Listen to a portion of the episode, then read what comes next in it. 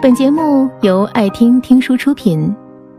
如果你想第一时间收听我们的最新节目，请关注微信公众号“爱听听书”，回复“六六六”免费领取小宠物。我们所有人都毫不怀疑她未来老公的含金量，但是当她结婚时，所有人都大跌眼镜。她眼里的高富帅，身材臃肿，大腹便便。她的老公不是大财主，长得虽然很富贵，但是兜里却有些羞涩。她老公娶她的时候，没车没房，结婚以后还得跟公公婆婆朝夕相对。她老公的学历也不高，高中没毕业就出来闯荡江湖，如今仍然一事无成啊。你究竟为什么要嫁给他？几乎所有人都不得其解。悠悠却幸福地说：“因为他可以逗我笑，哄我开心啊。”悠悠的确是个不苟言笑的人，有个性的人，脾气也够硬。与他相处这么多年，几乎很少有事情可以激起悠悠沉睡已久的笑点。偏偏她老公却像一个福娃一样，三言两语就可以让悠悠笑得花枝乱颤。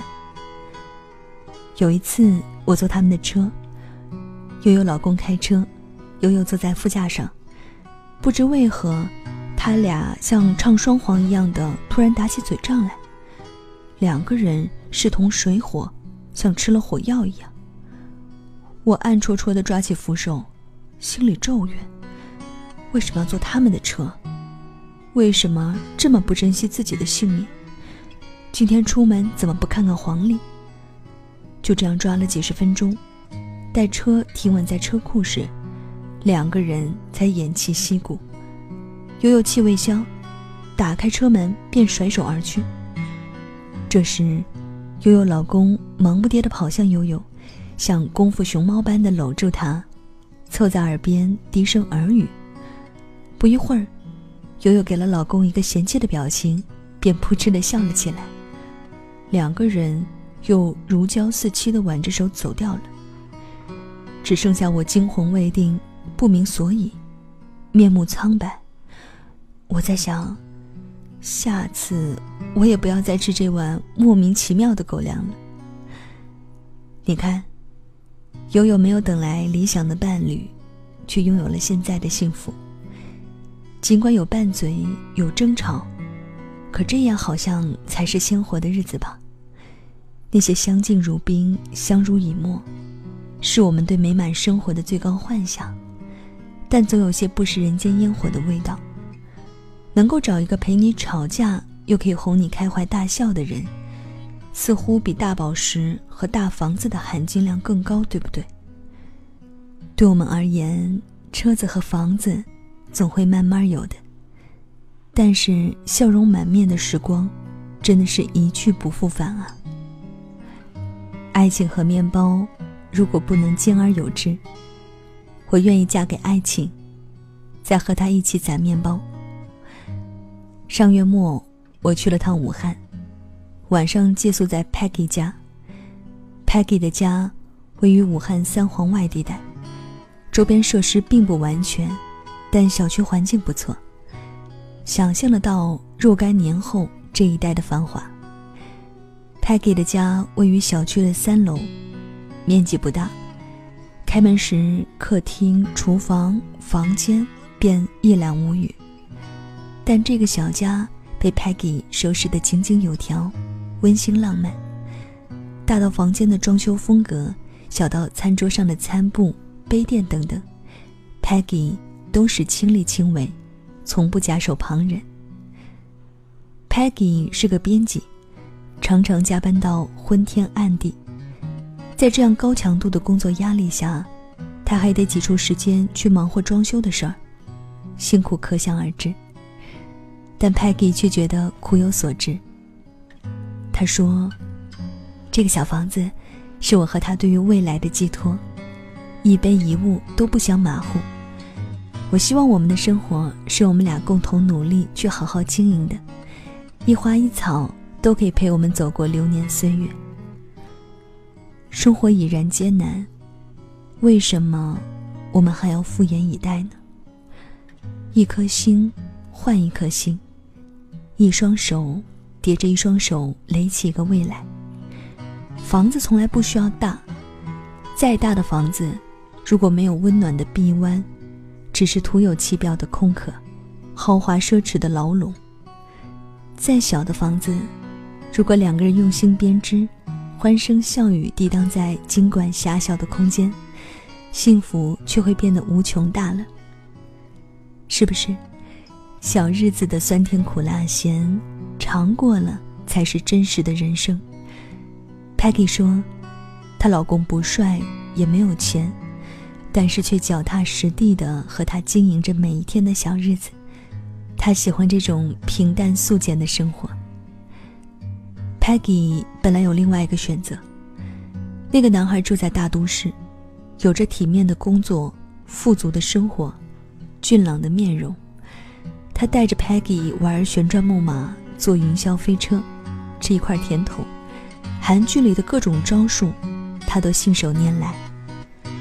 他就像一个巨大的神秘磁场，Peggy 被他深深的吸引，几乎要答应留在他的城市。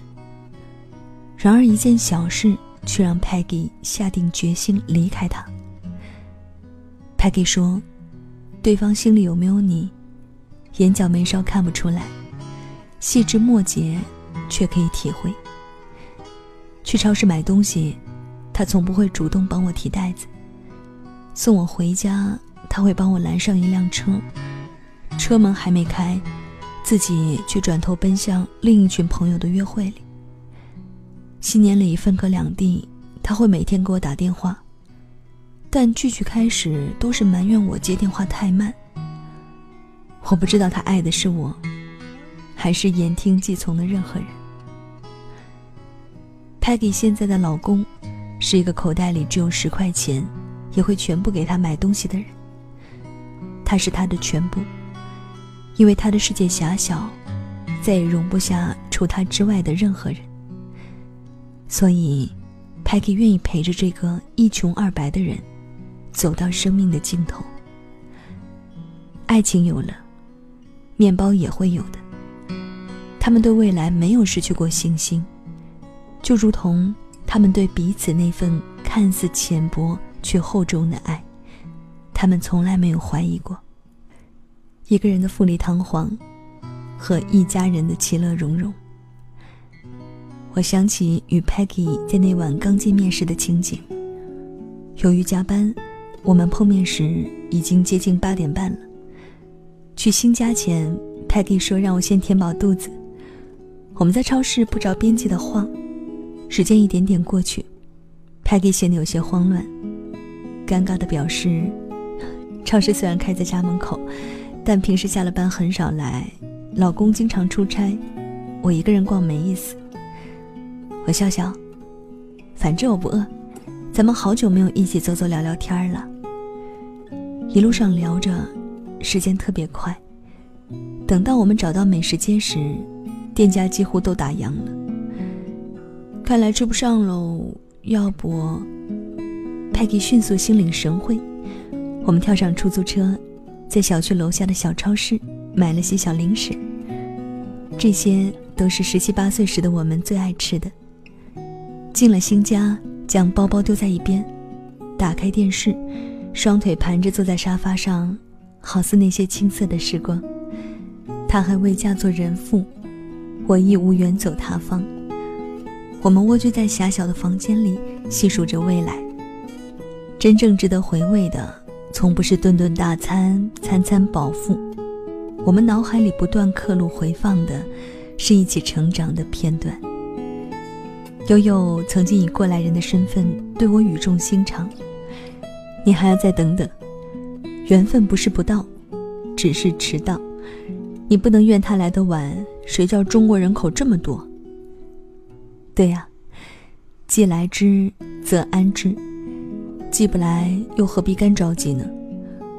无论人家是在快马加鞭赶来的路上，还是流连在花丛中忘了最终的归宿，我一个人终究是饮不过一杯又一杯断肠寸断的酒，吹不了一阵又一阵凄清孤冷的风，走不到一个又一个灯火阑珊的楼。所以啊，我想，如果不能两个人手牵手的话，一个人的富丽堂皇，也未尝不好。如果有一个人风尘仆仆的来，撕碎我所有的孤芳自赏。我一定愿意和他执手相去。如果那么一个人，愿意和我偏安一隅，静守流年，我一定奉陪到底，不负如来，不负卿。我现在画地为牢，不过是想等到你，将我释放。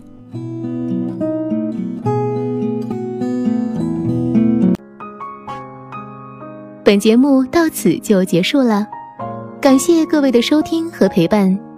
更多精彩内容，请关注微信公众号“爱听听书”，回复“六六六”免费领取小宠物。